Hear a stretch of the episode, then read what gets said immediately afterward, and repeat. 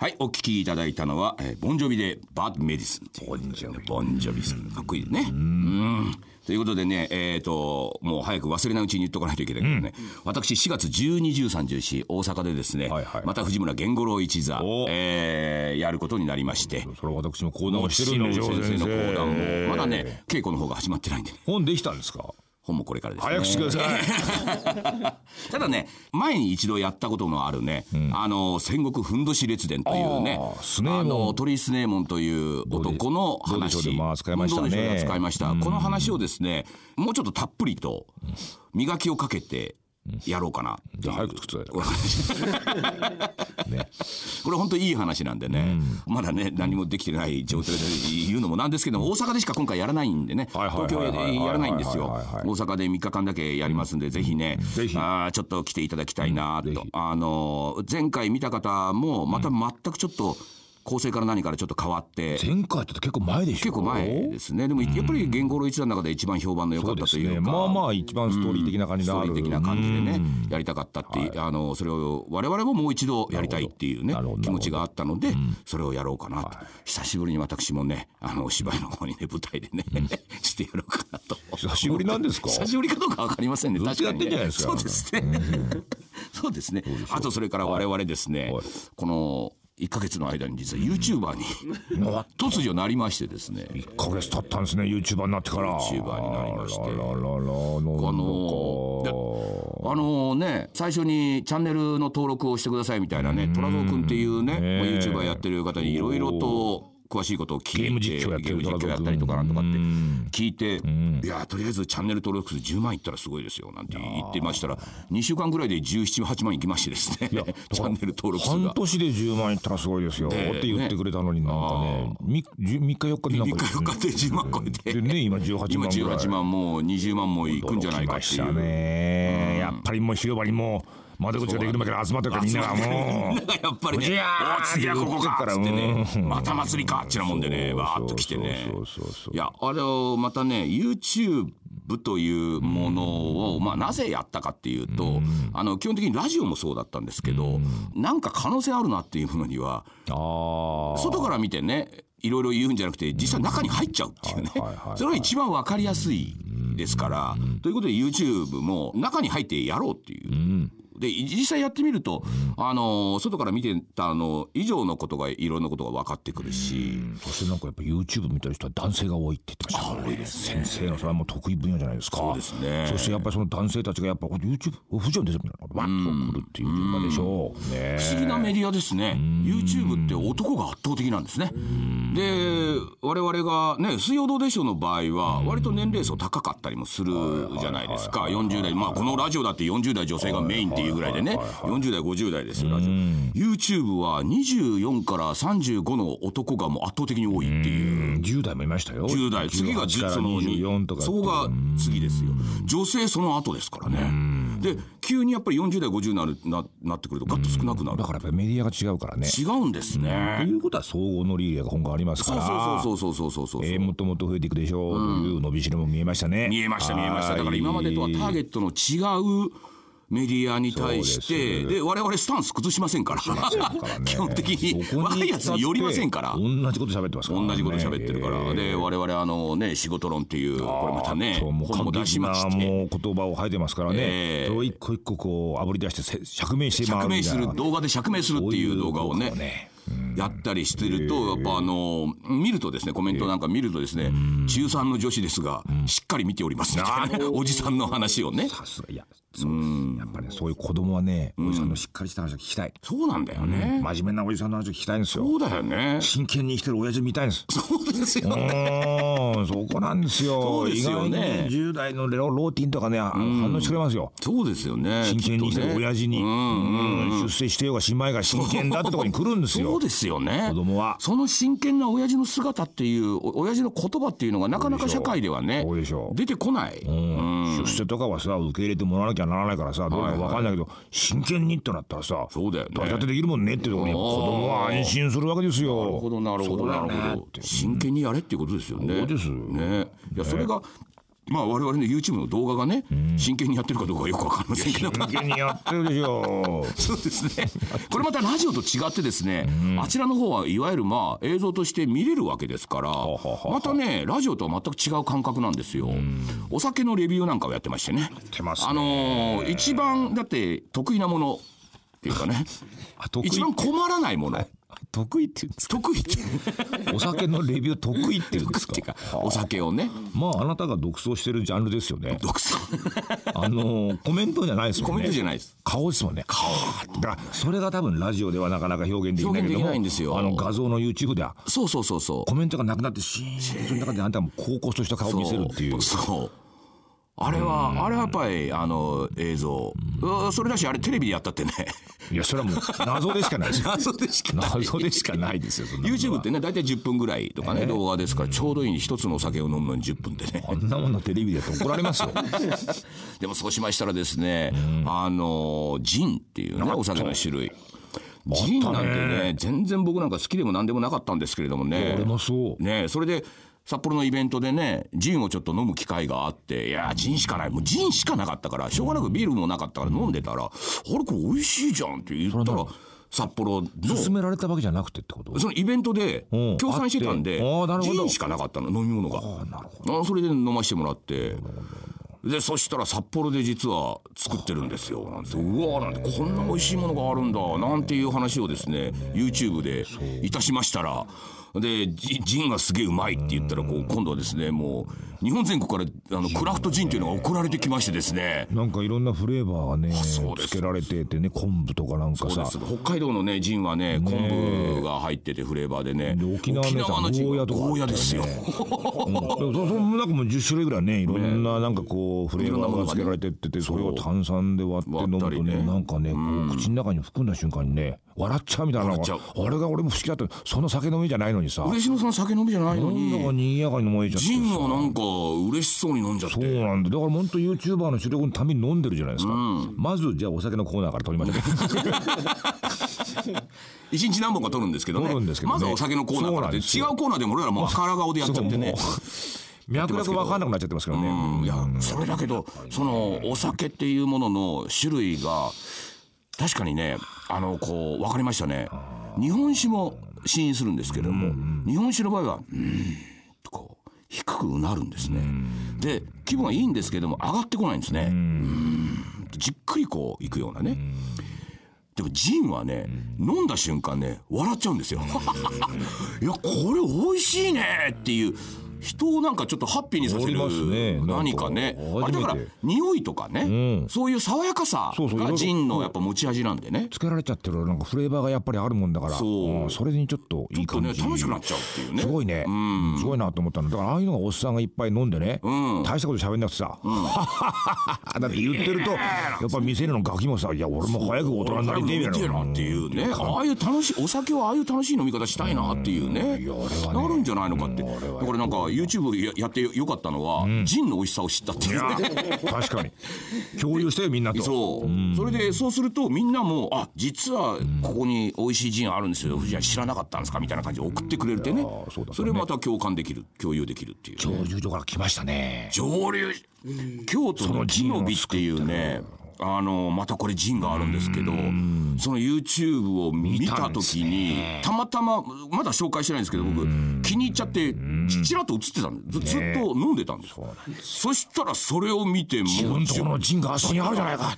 蒸留所が興奮に包まれたって言いましてね。上流所が歓喜に沸きました やっぱり神が降りたんですねがおりましたね。神事が行われてたからねあそこでね。酒蔵といえばねえ神様ですからねこれね。ええ。そこにやっぱり神がねええ。うん降りたんでしょそうのね上流所行った方がいいんじゃないですかね。そうですよね。こいやもう京都のジンもこれはね抹茶が入ってるフレーバーにね。たっすね。いやなるほど。各所でそういうことをやってるんだっていうのは全く知らなかったんで。そこもやっぱ楽しいんじゃないかと思うんだね。よね。ねそれで美味しかったから本当にね。楽しくなっちゃう。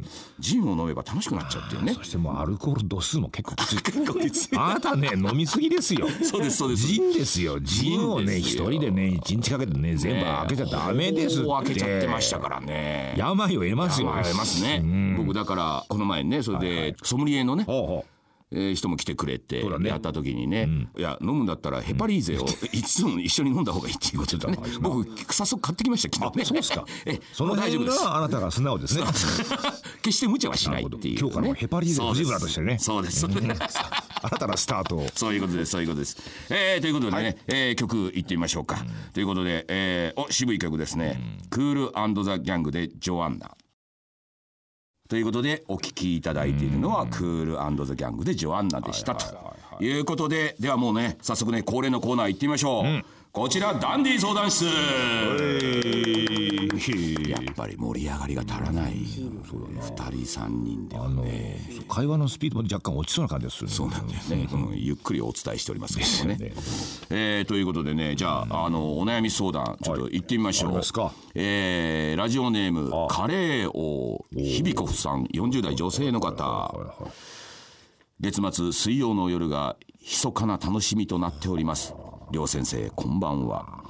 ダンディ相談室にわざわざ書くほどのことでもないのですが、40代半ばのババアの小さな悩みです、お二人のことが大好きなのは言うまでもありません、今まで出された本も全て購入しておりますし、2月に発売した仕事論、それから Facebook の会員、また新たに始められた YouTube、どうでそう？TV、ツイッター、嬉しいのインスタ、ノート、さらには現代界では出来上がってもいないウェブマガジンにまで年貢を納め、わ。頼まれてもいないのに勝手に寄り添っております。これがやっぱりもう原っぱで待ってる人たちですね。もう彼女待ってますからね。今もう行列の先頭。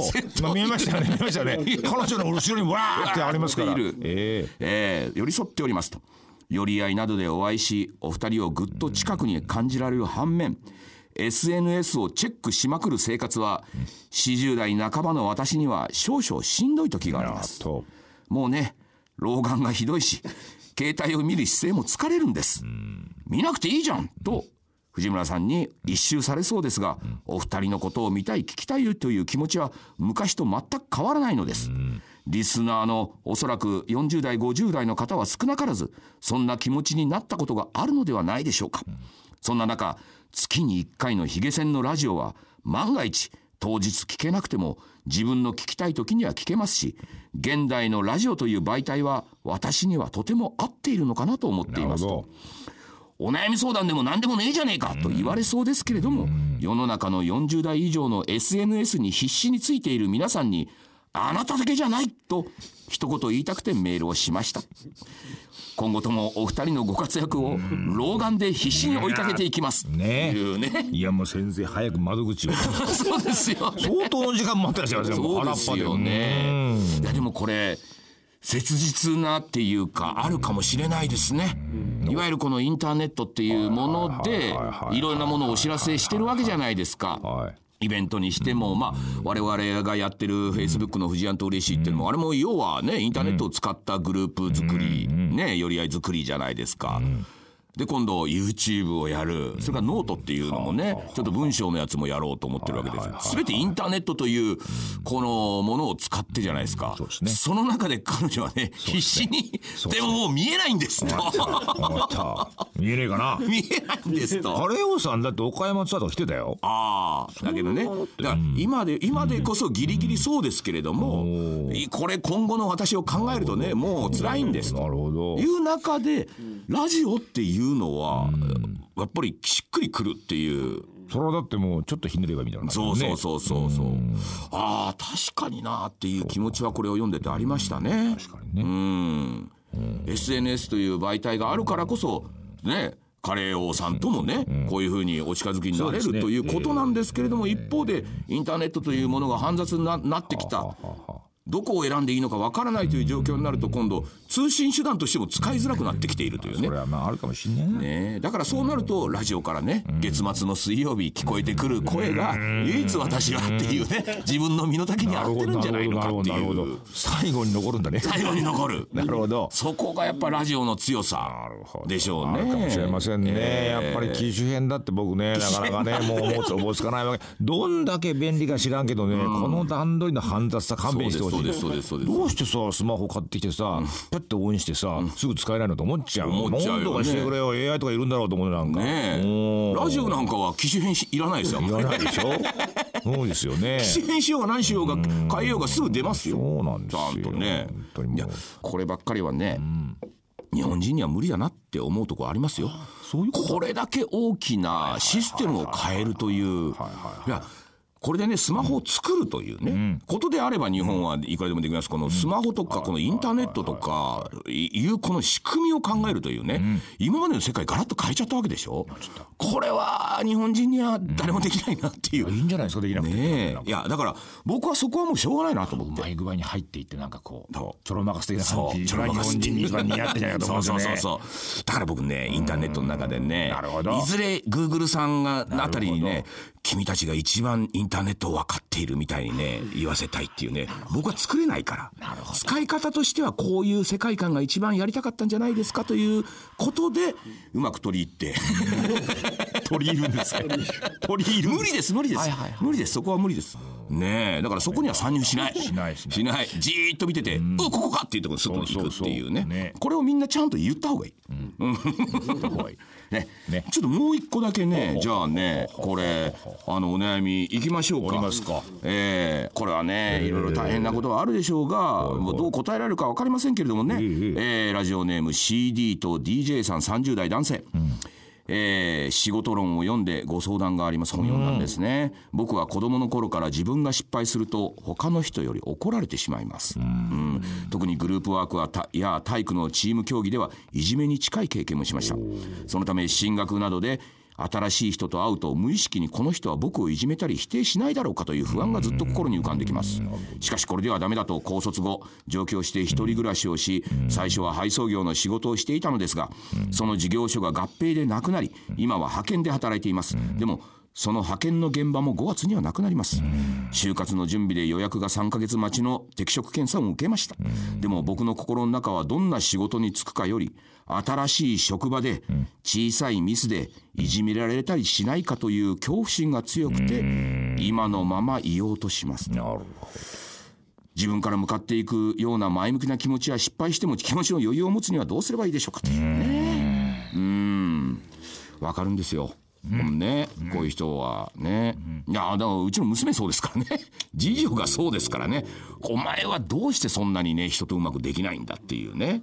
何回もこうね飲みながらですけれども話をしてる中でもねまず俺の話を聞けっていう、まあ彼とは違うんだけどね。彼とは違うんだけど俺の話聞けいいか？いやでもさって言うから、でもさやめろって俺の話聞いてないだろみたいな感じで延々23時間話をするんですけれどもね。人それぞれやっぱりちゃんとそれぞれの個性というものがあってじゃあ彼の個性は何なんだろうっていうことですよね。彼が個性は俺も分かんないけどこれか彼という個人だから直しようがないっていうのは絶対あると思うんですよ。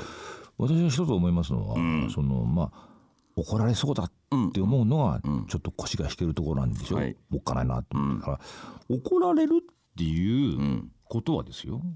彼を怒るうん、相手がいるわけでしょ、そうですね。でこの人はそこが一番怖いからはい。相手のことばっかり考えるわけでしょ、うんうん。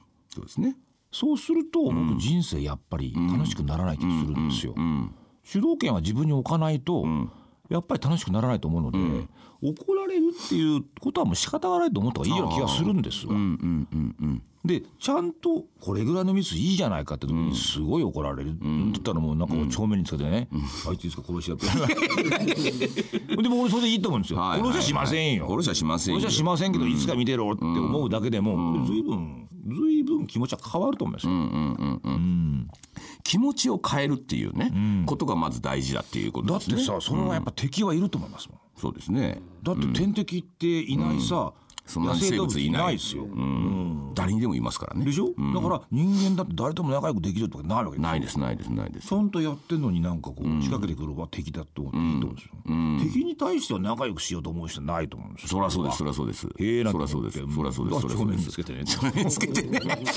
そういうふうにね。いやあの確かにせ先生おっしゃる通りにね、彼はもしかしたらどっかでね、あのみんなは僕以外の人はみんなはみんなに好かれてるんじゃないかってそうだと思いますってるようなそれも一個の罠なんですよ。そうですよね、うん、あのみんなとうまくやれない自分が良くないんじゃないだろうかっていうふうに先に思っちゃうっていうのがこの罠にはまってるんですよ、うん、で怒られるっていうことは他の人は怒られてないし、俺だけなんじゃないのかってね。そうなんです。っていうことは僕だけに敵が多いんじゃないのかって思ってしまう。違うんですよ。敵多いんですよ。敵多いんです。絶対敵いるんですよ。そうなんです。僕にだってあの失敗を待っている人たちって絶対いるんですよ。僕らが失敗することをね。で待ってしめしめと思ってと。ね。だから言ったでしょうみたいな。言おうと思ってる人はたくさんいますよ。なるほど。うん。だからその人たちはもう僕は見えてないんで。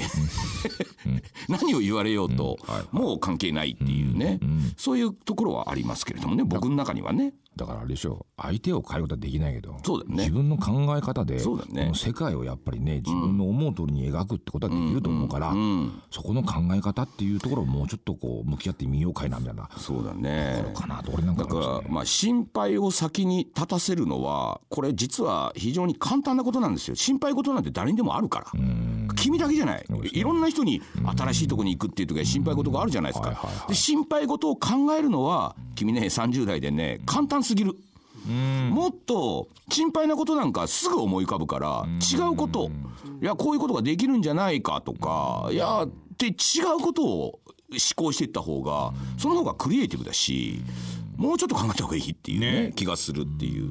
うん。まあ怒られてもいいんじゃないですか。まあ結局き結局そうですよ。いうふうに思っとけば、怒られた時にやっぱり萎縮するしそうすると多分その怒られてビクビクしてる人が何が連鎖としてダメなのかっていうと次にじゃあ怒られたんだからじゃあお前もっとちゃんと考えて自分でやれよっていう気持ちで怒られることが多いんだけどまた一回怒られることがビクビクしちゃうと次もその人の顔色を見て次これやったら怒られないかなってやるから動作が遅くなってしまうん。ですね。すでにねだから怒られるということはあの注意されたっていうのは別に自分のことをひどく言ってるわけでも何でもないんで怒られるっていうのは全然ね「はいすいませんそうですね。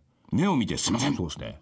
て言えばいいだけ相手がまともであればもう全然それで。そうそれでいいよね。むしろ怒られやすくした方が相手もやっぱりちょっと嬉しいみたいな、ありますよね。確かにそうですよね。うん。すみません。いやすいません好きじゃますろって言ってるいやいいこと言ってくれたぐらいにね。うん、そのぐらいの気持ちで一回思考を少しそっちに少し変えてみるっていうね。まあそれでねまたもう何ヶ月か経ったらねちょっと送ってみてくださいよ、またねこっちの方にね。ひどい目に遭いました。もう二度とラジオ聞きませんっていうね。そういうメールでも結構です。まだまだ前処しますから。目を見て「す。いません」って言ったら「バカにしてんのか」って言われたっていうね。そういうこともね確かにあるかもしれませんね。ということで、えーじゃあ、えー最後の曲いってみましょうか、えービリー・ジョエル「Tell Her About It」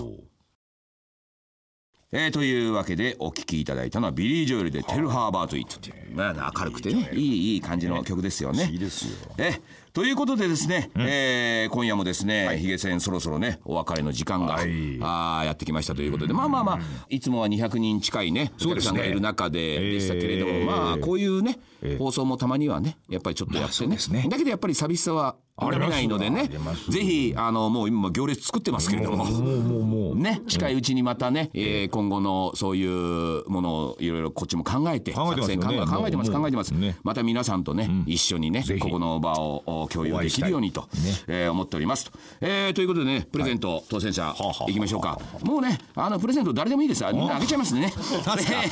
長崎県50代女性の長崎の美代子さん、えーそして達津さん東京都20代男性、えーさつきさん滋賀県20代女性、そして埼玉県、えー20代男性ラッシー飲んでも辛さは収まらないさん。どうぞ持ってってください。私のステッカーと。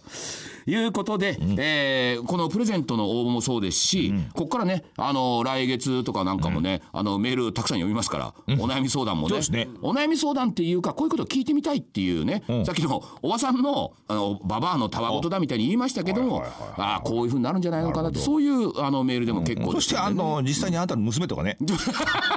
実際に連れてきてあんたの悩みを。なるほどね。娘娘前にして聞くなんていうのもいいと思いますよ。そうですね。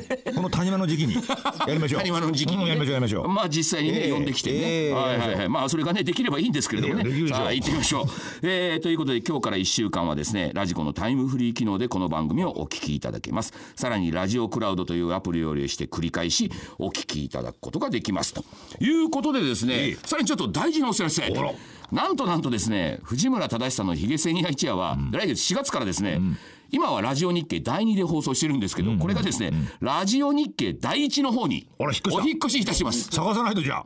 そうですそうです。はい。ラジオ日経第一の方。もう株価やった後に僕が出るらしいんで。前後がちょっと変わるんだね。でも放送時間はこれまでと変わらず毎月最終水曜日の夜9時30分からということでございます。はい。ということで、はい。えー本日もお時間となりました。えー今回もはい。ゲストのお相手は嬉野正道。藤村忠久でございました。皆さんおやすみなさい。